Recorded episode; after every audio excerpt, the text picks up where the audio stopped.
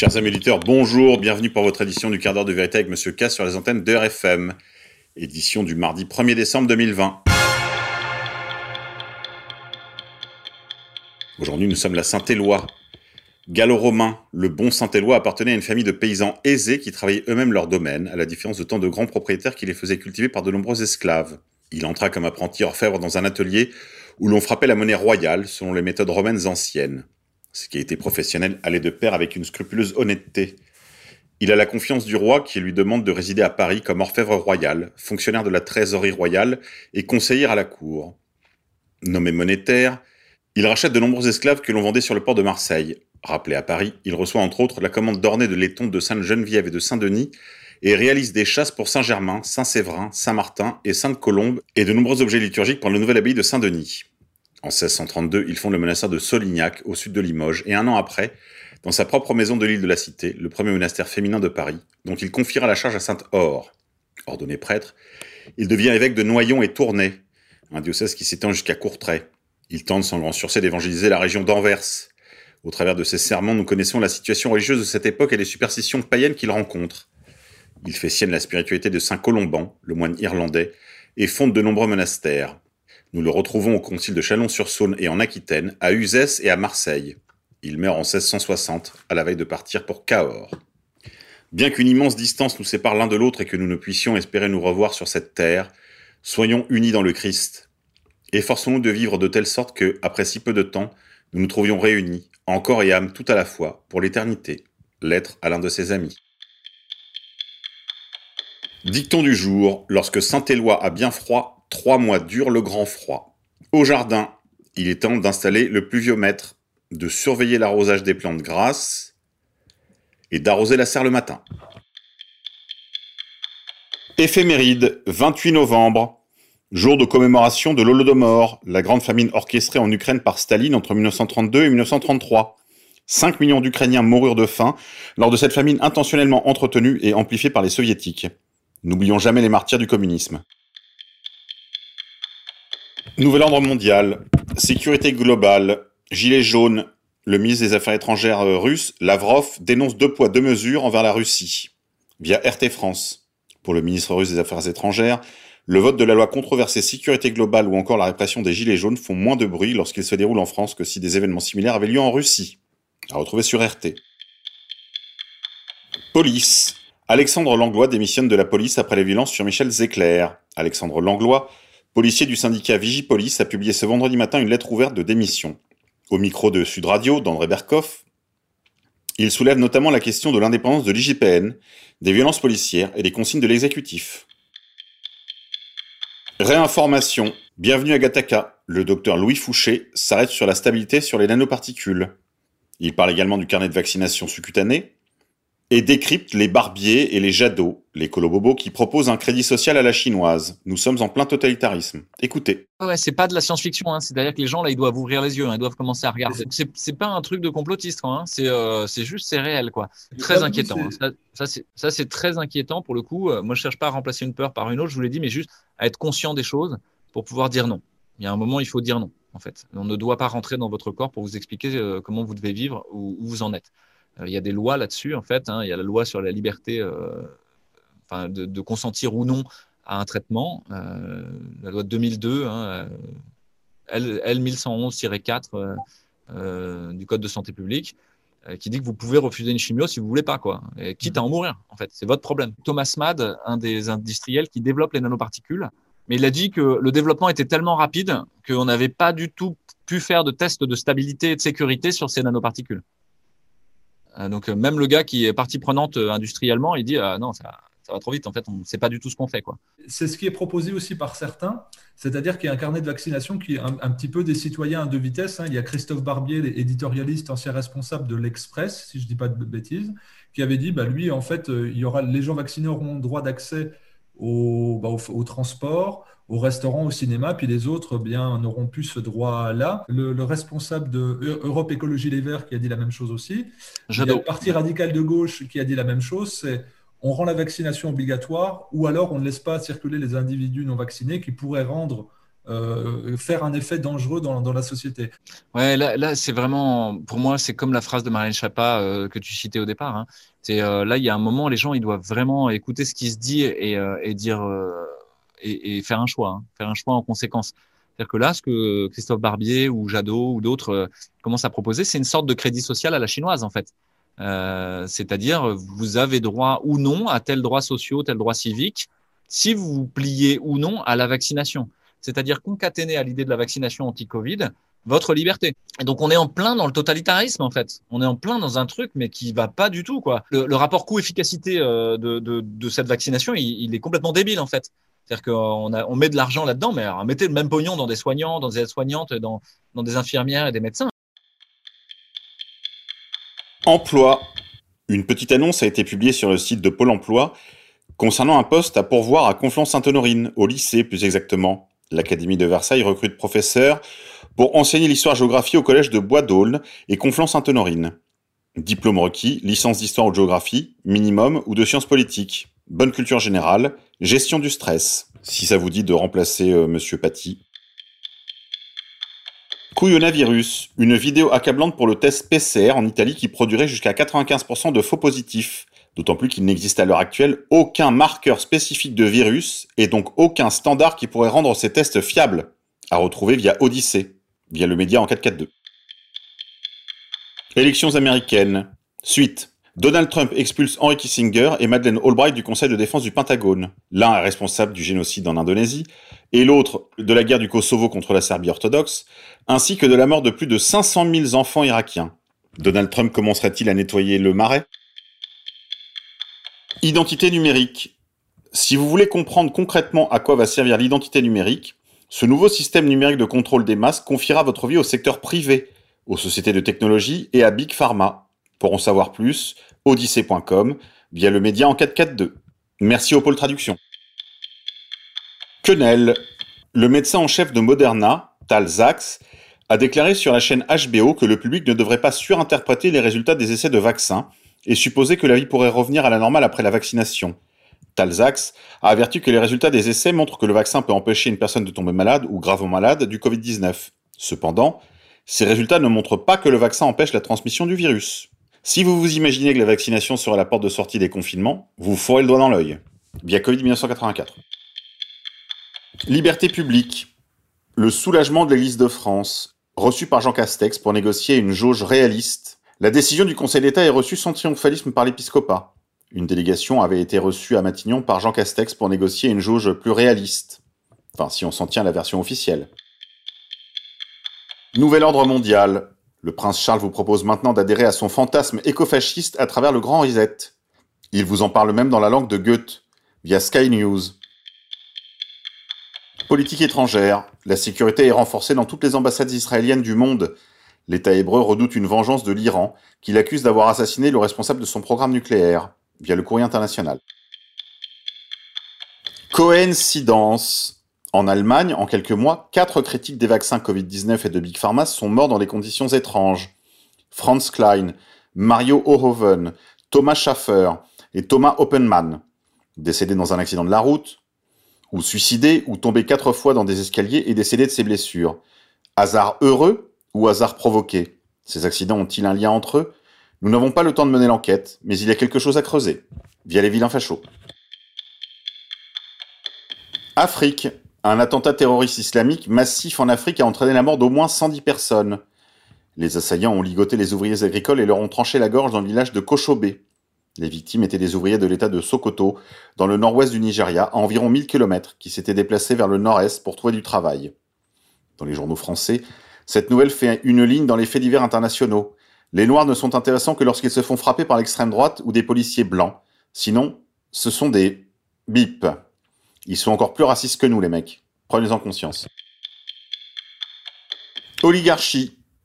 Pour vous procurer la liste des principaux acteurs de la galaxie Soros en France, rendez-vous sur le site cactus.fr. Vous y trouverez la liste des principaux acteurs de la galaxie Soros en France. Ingénierie sociale. Le gouvernement laisse faire les casseurs. De la bouche même d'une policière. Écoutez. On sait les arrêter en amont. On pourrait savoir les arrêter. On pourrait les arrêter en amont. Ah, finalement, on a des agents de renseignement qui sont excellents je salue le travail de mes collègues de renseignement qui prennent énormément de risques, qui savent par où ils arrivent, qui les identifient, qui savent comment on, peut, on pourrait finalement les stopper avant l'entrée dans les cortèges sans aucune action illégale, puisque le code de procédure pénale, que ce soit le contrôle d'identité ou la vérification d'identité, je rentre pas dans les termes techniques plus que ça, mais, donc permettrait d'empêcher que les black blocs n'atteignent les cortèges. C'est quelque chose qui se faisait il y a encore euh, peut-être deux quinquennats, et je suis la dernière à, euh, féliciter le, le, quinquennat de M. Sarkozy, mais il faut reconnaître au moins ça. Il n'en demeure pas moins que depuis la loi travail, bizarrement, les cortèges de black blocs arrivent plus facilement aux cortèges de manifestants. Ça se demandait si les ordres, euh, finalement, ne sont pas un peu manquants. Vous êtes en train de me dire qu'on laisse faire oui, moi je. c'est extrêmement grave. Je pense, je pense qu'il y a un laisser-faire euh, et malheureusement j'en ai aussi été témoin je ressens encore de mon devoir de réserve et je prends cette responsabilité parce que l'instant est grave. Aujourd'hui, on a une incitation à la haine et à la violence vis-à-vis de nos personnes. Nos familles sont en danger. On peut plus se permettre de rester sur l'autel euh, du discours politique, euh, de la récupération politique. Ce qu'on veut aujourd'hui, c'est des choses qui sont concrètes. Oui, on peut arrêter les black blocs quand ils sortent des stations de métro. On sait par où ils arrivent. Oui, ils sont déjà en infraction du, déjà du, du point de vue du code pénal, mais aussi on sait qu'avec le code de procédure pénale, on peut les empêcher d'atteindre les cortèges. Oui, on pourrait le faire. Oui, on attend les ordres. Oui, ils ne viennent pas. Insolite, les Juifs dirigent le monde. Le serveur de domotique Alexa confirme ce que nous savons tous. Cela suscite l'inquiétude de la juiverie internationale. Oui, les Juifs dirigent le monde après Alexa. Justice. Plus de 15 000 enfants de moins de 5 ans meurent chaque jour dans le monde, souvent de paludisme, de maladies diarrhéiques ou d'infections respiratoires comme la pneumonie. Mais on a Dieu et d'oreilles que pour la Covid. Geneviève Sénécal, via Planète 360. Social. De plus en plus de loyers impayés suite à la crise économique consécutive aux restrictions, suite à la fausse pandémie, à la pandémie internationale de Covid-19, ce qu'on appelle entre nous le rhume 19, le second confinement pourrait aggraver la situation des plus précaires, via businessbourse.com. Monnaie. Christine Lagarde lance l'euro numérique. Marginalisation du rôle des gouvernements, suppression du cash, vie privée sous surveillance, préparez-vous à l'avènement de l'euro numérique. Le 1er novembre, la présidente de la Banque Centrale Européenne, Christine Lagarde, a annoncé le lancement d'une enquête d'opinion pour savoir la faisabilité de l'euro numérique, qui de toute façon vous sera imposé d'ici deux ans, via TV Liberté. Coronavirus encore et encore. Le professeur Combe, très sceptique sur le vaccin, constate qu'il y a une précipitation dessus et souligne que les bénéficiaires à ce stade sont les PDG des laboratoires qui ont engrangé des millions d'euros en l'espace d'une minute. Écoutez. Honnêtement, le vaccin pour décembre, mais moi, franchement, je. Vous y croyez pas Ben non, mais on n'a même pas encore les études. Vous vous rendez compte, on n'a même pas encore les études. quoi. C'est-à-dire, on parle de choses qui restent euh, euh, vues à travers des comités de presse, des, des, communiqués de presse de laboratoires pharmaceutiques. Mais on a entendu je dire. Pas, hein, je, honnêtement, j'arrive pas à suivre. Quoi.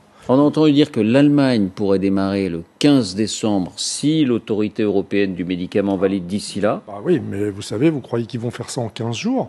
Dire, c'est quand même difficile d'analyser euh, l'efficacité, la toxicité d'un médicament, d'un vaccin. Euh, euh, après, si jamais il y a un pépin, on va nous reprocher d'être allé trop vite et ça va condamner euh, complètement les vaccinations pour, euh, pour des décennies, euh, pour des maladies qui sont mortelles dans, dans, dans 100% des cas comme la rage. Mais c'est n'est pas, pas possible. Quoi. Donc je trouve qu'il y a là encore un excès de précipitation, même si je suis bien conscient de la gravité de la maladie, hein, attention, mais il y a quand même un excès de précipitation. Et, et moi, je n'ai toujours pas vu les études publiées de toxicité et d'efficacité des deux vaccins dont on parle le plus, le le vaccin américain et le deuxième vaccin américain. On ne peut pas rendre le vaccin obligatoire. Non, non, ça va devenir contre-productif. Et en plus, vous, savez, c'est un vaccin d'un type unique. C'est un vaccin révolutionnaire. Il n'y a aucun vaccin de ce type existant à l'heure actuelle nulle part dans le monde. Donc c'est un nouveau type de vaccin. Donc le Covid va permettre d'expérimenter entre guillemets un nouveau type de vaccin révolutionnaire dont on n'a jamais qu'on n'a jamais utilisé, c'est-à-dire des vaccins à base de matériel génétique, ARN ou ADN. Ça n'a jamais été fait. Donc, euh, voilà. Ça rend d'autant plus difficile de, le, rendre obligatoire. Je pense, c'est tout ce qu'on a. Et on a des communiqués de presse de ces labos qui nous disent, bah voilà, notre vaccin, enfin, il y a une surcommunication. Et je vous rappelle que la principale bénéfice, pour l'instant, ça a été euh, le, PDG euh, des laboratoires respectifs qui ont engrangé des millions d'euros, des millions d'euros en l'espace d'une minute. Hein. Non, mais c'est très intéressant. Espagne. À Valence, c'est la police qui manifeste contre les vaccins, le port du masque et les mesures liberticides et l'arnaque du coronavirus. Belgique. Frank van der Broek, du comité de concertation, fait réagir avec ses propos qui ont véritablement scandalisé la Belgique. Le ministre de la Santé, Frank van der Broek, est revenu sur la raison pour laquelle les autorités avaient décidé de faire fermer les commerces non essentiels pendant un mois. Des explications qui ont fait grincer les dents de nombreuses personnes. Interrogé à la sortie du comité de concertation ce vendredi 27 novembre, le ministre de la Santé a tenu un discours qui a interpellé de nombreuses personnes, y compris ses partenaires de la coalition. Revenant sur la décision de rouvrir les commerces non essentiels dès le 1er décembre, Frank Vanderbroek a ainsi expliqué que faire du shopping ne comportait pas vraiment de risque quand tout était bien contrôlé. Des propos auxquels le journaliste de la VRT a immédiatement réagi, demandant dès lors pourquoi ces magasins avaient dû fermer leurs portes dès le 30 octobre dernier. Parce qu'à un moment, on avait besoin de prendre une décision choc. Il fallait un électrochoc, et cela impliquait que l'on ferme immédiatement les commerces non essentiels, a rétorqué le ministre de la Santé, qui a également admis qu'il s'agissait d'une mesure psychologique. Voilà, vous aurez été prévenus. Force de l'ordre. Il faut que les forces de l'ordre, ou du désordre institutionnel si vous préférez, prennent bien ceci en considération.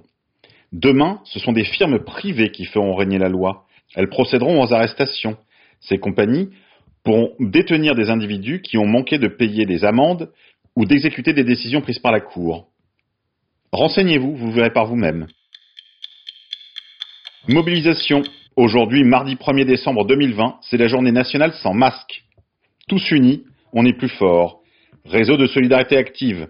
Rejoignez le réseau de solidarité active ou RSA sur euh, Telegram. http t.me RSA en majuscule France. Il est temps de passer à l'action. Décès, le Britannique David Prowse, connu pour avoir interprété Dark Vador dans la trilogie originale de Star Wars, est décédé à l'âge de 85 ans. Curiosité, un mystérieux monolithe de métal avait été retrouvé en plein désert de l'Utah. Il avait été signalé par des fonctionnaires fédéraux. Il a depuis lors disparu. Article 24 sur la sécurité globale. Rassurez-vous, si l'article venait à être retiré, il serait recyclé dans le projet de loi contre le séparatisme, dont l'article 25 reprend l'esprit de la mesure, selon des responsables de la majorité eux-mêmes. Allez, ça suffit, on se quitte en musique. Je vous propose un chant de Noël de Tino Rossi, parce que nous sommes la première semaine de l'Avent. C'est la belle nuit de Noël, la neige étend son manteau blanc, et les yeux levés vers le ciel à genoux, les petits enfants avant de fermer les paupières, font une dernière prière. Petit papa Noël, quand tu descendras du ciel avec des jouets par milliers, pas mon petit soulier. Mais avant de partir, il faudra bien te couvrir. Dehors, tu vas avoir si froid. C'est un peu à cause de moi. Il me tarde tant que le jour se lève pour voir si tu m'as apporté tous les beaux joujoux que je vois en rêve et que je t'ai commandé. Petit papa